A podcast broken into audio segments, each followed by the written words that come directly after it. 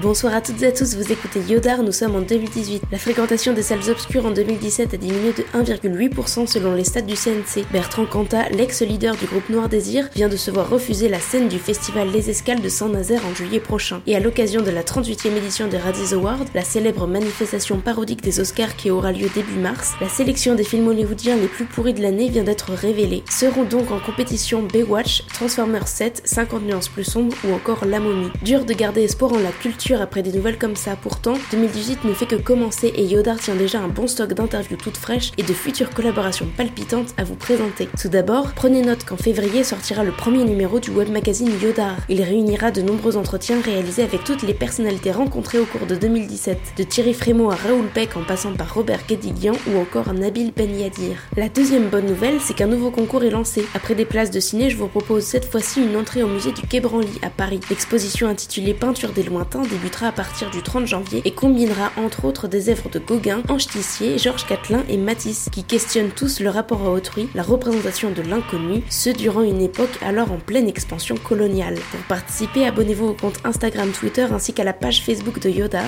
ou envoyez vos coordonnées en écrivant directement à yodar2k17 Un tirage au sort aura lieu samedi prochain 18h. Avant de vous laisser avec le portrait du jour, on écoute tout de suite Let Me Talk d'Oko.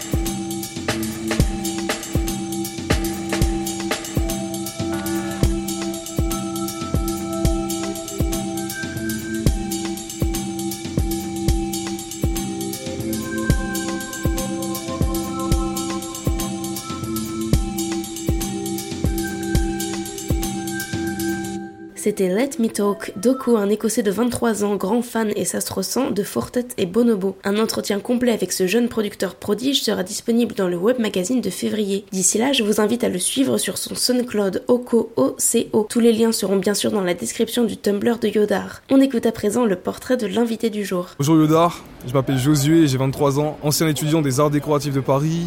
J'ai arrêté au bout de 3 ans parce que l'école, j'avais un réel problème avec l'école, euh, les écoles d'art en général. Et du coup, après une prépa d'art plastique, j'ai compris que c'était pas forcément ce qu'il me fallait, donc j'ai stoppé. Je continue à développer ma pratique artistique. Le, travail, dernièrement, qui, m'a beaucoup marqué, c'est le travail de Yu Minjun, un artiste chinois qui, fait des peintures en fait dans lesquelles il se représente lui. Il fait des autoportraits dans différentes scènes euh, qui sont assez, euh, assez parlantes parce qu'il va parler en fait de la situation tout simplement qui vit, lui, en Chine, sous, sous une dictature. Et sous la, censure, sous la censure, sous énormément de problèmes comme ça. Et les portraits vont être des portraits assez pop art en fait. Il sera rose avec des reliefs, énormément de reliefs. Euh, la peau sera assez brillante. Ce qui est le plus marquant chez lui, c'est le sourire. Dans tous les portraits, on va retrouver un sourire qui va être extrêmement gênant. Parce qu'en fait, il se, il se partage entre la tristesse et la, joie en fait. On n'arrive jamais à savoir si il est heureux ou s'il est malheureux. Et en fait, c'est cette espèce d'ambiguïté qui fait tout le travail. Ça donne vraiment l'impression que, que finalement, il y a une espèce d'ambiguïté dans laquelle il, il veut nous traduire une espèce de joie mais qui va traduire une espèce de grande peine. Et ça grossit la peine, tout simplement. Ça, c'est comme si on vivait tous dans une espèce de société dans laquelle on est heureux, on est cool,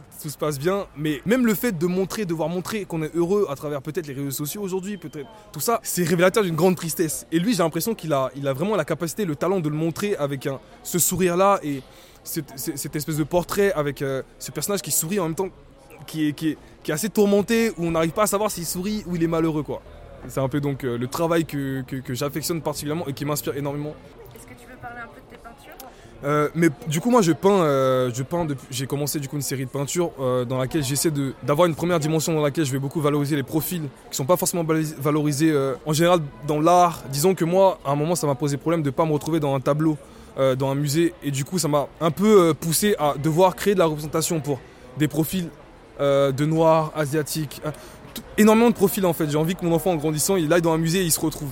Et c'est d'abord ça. Ensuite, deuxièmement, j'ai aussi envie que en fait, ce soit pas la seule dimension que, les, gens, les gens qui m'inspirent puissent être représentés, puissent peut-être avoir l'honneur de se voir d'une autre manière, puissent peut-être prendre confiance aussi à, travers ça. Tous mes portraits, par exemple, le prochain travail que je vais faire, ça va être un tableau de 1m60 avec 13 femmes euh, de différentes origines, de différentes corpulences, de différentes vraiment coupes de cheveux, énormément de différences comme ça, en essayant de refaire la scène de Jésus.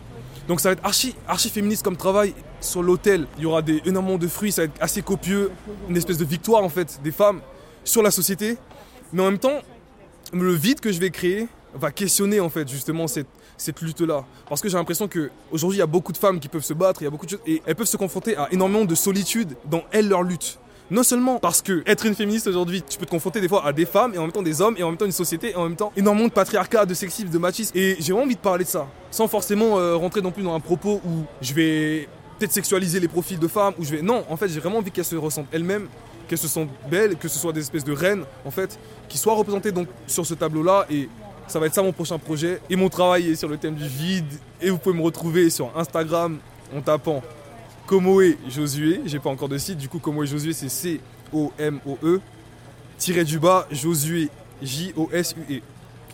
Vous étiez en compagnie de Josué Commué, dont les peintures seront exposées du 9 au 10 février à la demeure des artistes, 24 rue de Lappe, dans le 11e à Paris. Un vernissage se tiendra le vendredi 9 à 19h30. Toutes les infos sont également en description. Afin de créer un lien cohérent entre la recommandation et la pratique artistique de Josué, j'aimerais à présent vous conseiller le quatrième long métrage de Charles de Meaux, sorti le 20 décembre dernier et tiré d'une histoire vraie intitulée Le Portrait interdit. Dans ce drame historique se déroulant au milieu du XVIIIe siècle dans la cour impériale de Chine, le jésuite français Jean-Denis Attiré, interprété par Melville Poupeau que vous avez sûrement déjà vu dans Lawrence Anyways de Xavier Dolan, devenu peintre officiel, se voit confier la dure tâche de réaliser le portrait de l'impératrice Ulanara, jouée par la célèbre actrice chinoise Fan Bingbing film, s'il peut présenter quelques longueurs, dévoile le simulacre d'une rencontre tout en retenue et sensualité où les deux protagonistes se cherchent et évitent sans cesse de croiser leurs regards pour ne point courroucer l'empereur. Au costume de soie et décors somptueux se mêlent des scènes de guerre animées ou des instants oniriques et sombres où la belle concubine se dédouble faisant osciller le film entre drame, romance et fantastique. Voilà, cette première édition de janvier prend fin uniquement après avoir écouté The Other Side de CLN. Très bonne soirée à vous et à très vite.